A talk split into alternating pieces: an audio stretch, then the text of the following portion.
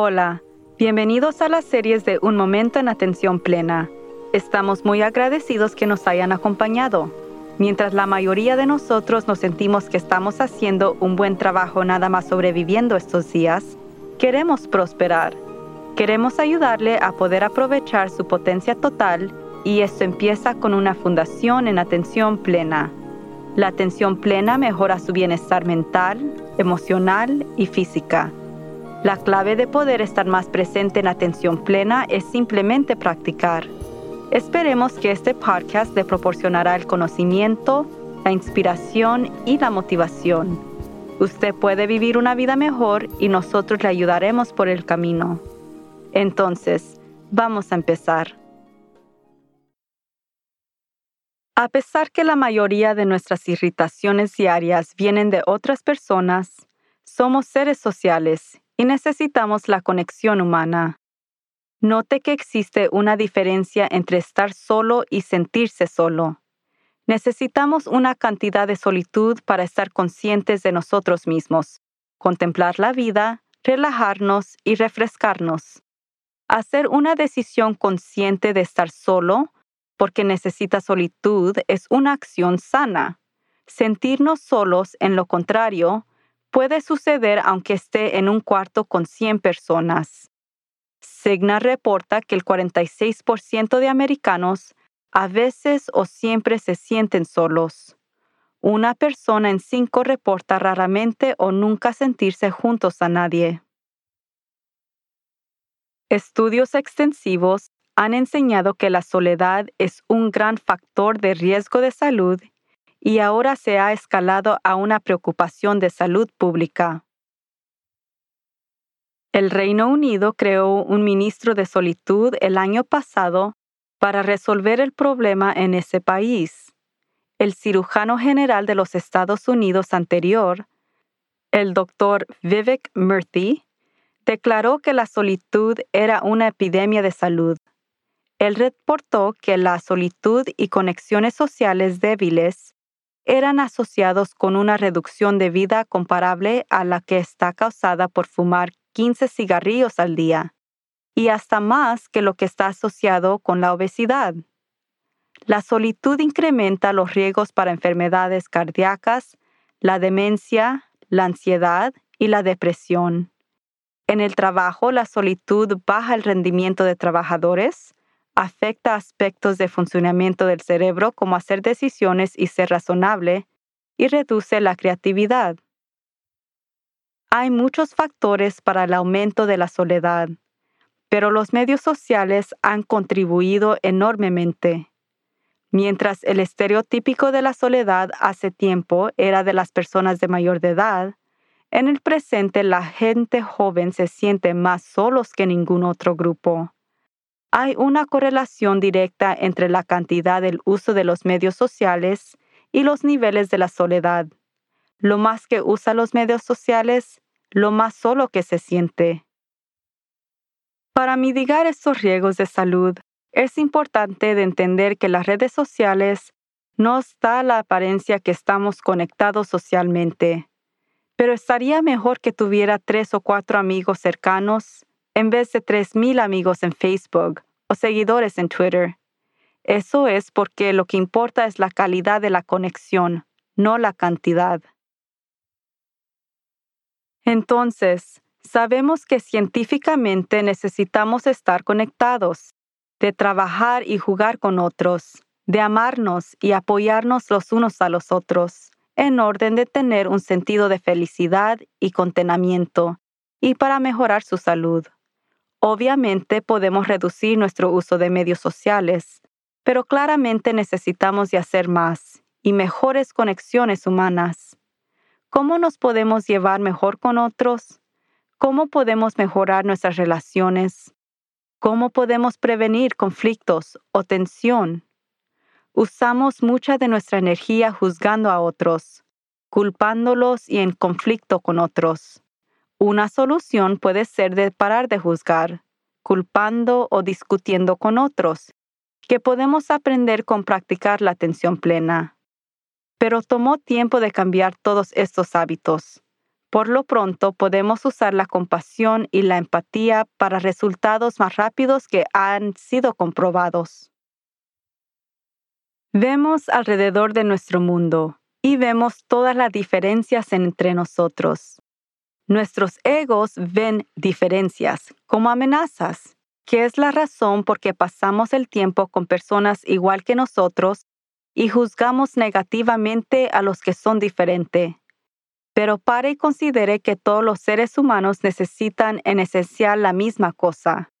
No importa si vive en China o en México, si trabaja como una enfermera o es un empresario, vota como conservativo o un liberal, es rico o pobre, de raza negra o blanca, joven o viejo.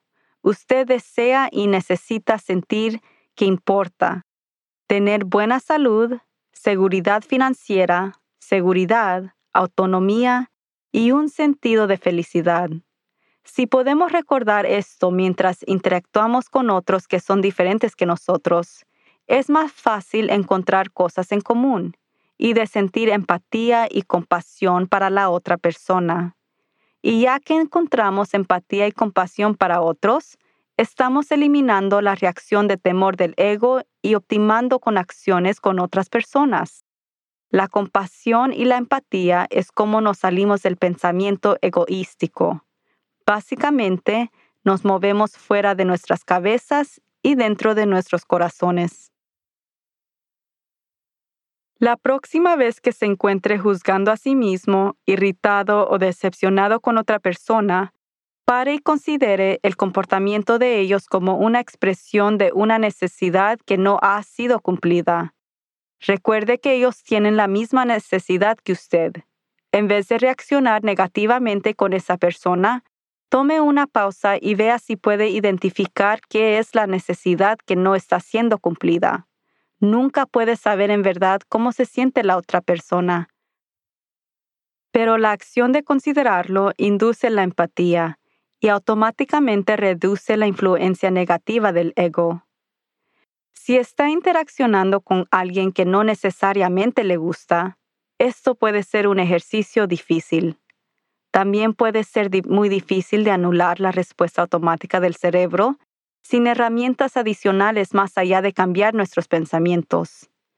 El ego manda casi estimulaciones instantáneas a la amígdala en el cerebro, que se conecta fuertemente al circuito del cerebro para ambos enfocar nuestra atención y para reacciones intensas emocionales, incluyendo el temor y el enojo.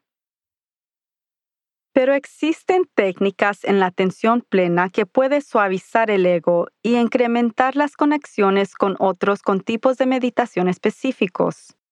Los estudios enseñan que durante la meditación en la atención plena, la respuesta de la amígdala es más baja en comparación con personas que no meditan. En otras palabras, la meditación en atención plena amirtuga el estímulo del ego en la amígdala. Una de las meditaciones más efectivas de este tipo de meditación es llamada bondad amorosa. Si nos acompañó la semana pasada, empezó esta práctica con amándose a sí mismo.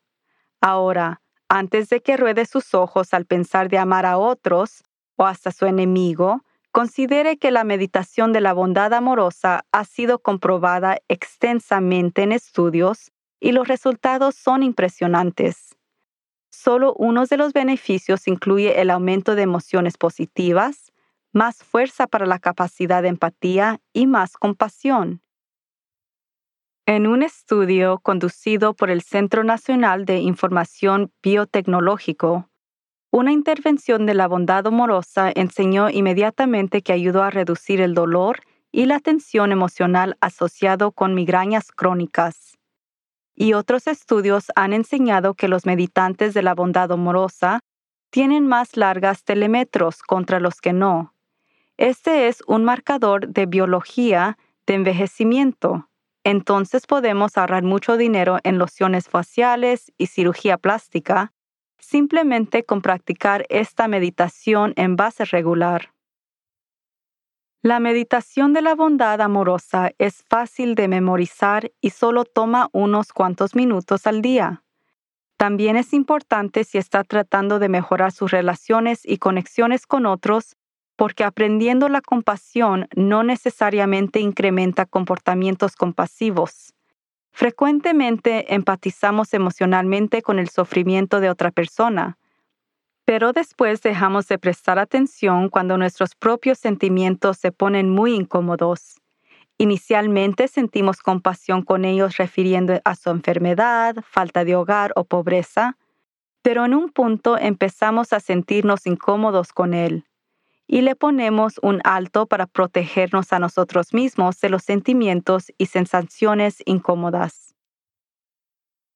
Los estudios enseñan que practicando la meditación de la bondad amorosa aumenta nuestra habilidad de ayudar a otros esta meditación de compasión ayuda a mejorar nuestra preocupación empática, activa pistas para buenos sentimientos y amor, al igual que las pistas que registran el sufrimiento de otros, y prepara a personas a actuar cuando se encuentran con el sufrimiento. La mejor noticia es que la bondad amorosa actúa rápidamente. Aunque el efecto es temporario, en menos de siete minutos los sentimientos buenos de una persona y las sensaciones de conexión incrementan. En menos de ocho horas de practicarlo acumulativamente, una persona tiene cambios del cerebro más permanentes con el aumento de compasión. Eso es solamente 10 minutos al día por seis semanas. Reduciendo prejuicios cognitivos, donde juzgamos a otros que son diferentes de nosotros, ocurre solo después de 16 horas de practicarlo acumulativamente. Podemos lograr eso con solo 12 semanas de solamente practicar la meditación de la bondad amorosa por 10 minutos al día. Lo más que lo practica, lo más fuerte que ambos la reprogramación de nuestros cerebros y nuestras propias tendencias de comportamientos cambian hacia la compasión. Esta semana vamos a extender nuestra meditación de la bondad amorosa más allá que nosotros. Si está manejando, por favor recuerde de no practicar esta meditación hasta que llegue a su destino. Siéntese con su espalda naturalmente recta. Empiece con enfocándose en su respiración. Solo respire normalmente, notando su aliento mientras fluye hacia afuera y hacia adentro. Mientras continúa respirando, conscientemente invite sentimientos de amor y bondad hacia usted para que surjan. Piense en un momento cuando se sintió en verdad visto y aceptado por otra persona. Visione a una persona que lo ama o lo que ha amado y enfóquese en cómo eso se siente. Invite esos sentimientos de bondad y amor a ser recibidos y que se reemergencien de la memoria y sosténgalos en la conciencia sintiéndolo en su cuerpo. Mientras experimenta estos sentimientos, silenciosamente repita estas frases. Que sea liberado de daño interno y externo. Que sea feliz. Que tenga salud que pueda vivir con facilidad. No esfuerce o pretenda de sentir nada, o hasta piense que necesita de sentir algo, pero solo como un experimento. Vea que ya habita entre usted cuando se rende completamente con todo corazón a este proceso. Vamos a repetir estas frases que sea liberado de daño interno y externo, que sea feliz, que tenga salud, que pueda vivir con facilidad.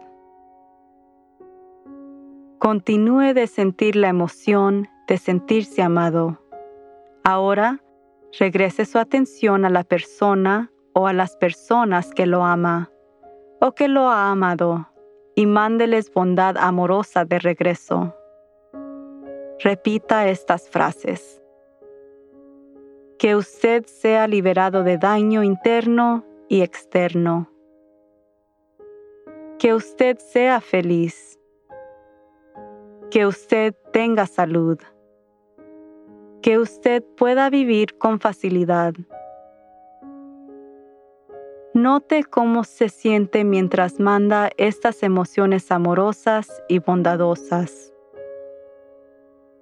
Ahora, traiga su atención a otras personas, personas que quizás no conoce muy bien, a vecinos, compañeros de trabajo o miembros de su iglesia, por ejemplo. Y repita estas frases. Que usted sea feliz que usted tenga salud, que usted pueda vivir con facilidad. La cultivación de la bondad amorosa puede ser profundamente liberante si permitimos que nuestro corazón sea abierto. No force nada, mientras honramos nuestros propios límites en el momento. Podemos relajarnos en la bondad amorosa. Cuando esté listo, abra sus ojos. Tome un respiro purificante profundo. Suspire con alivio. Estire su cuerpo. Note si hoy ve a personas un poco diferente que ayer.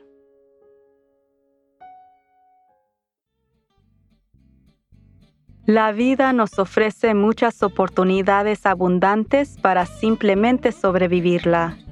Nuestra intención es de apoyarlos en florecer a través de una vida con propósito y sentido. Hasta la próxima. Recuerde de estar presente en atención plena. Suscríbete en inglés o español a la serie de Un Momento en Atención Plena en iTunes. Síguenos en Work, el número 2, Live Productions. Por favor, déjenos una calificación para saber si este podcast es útil para usted.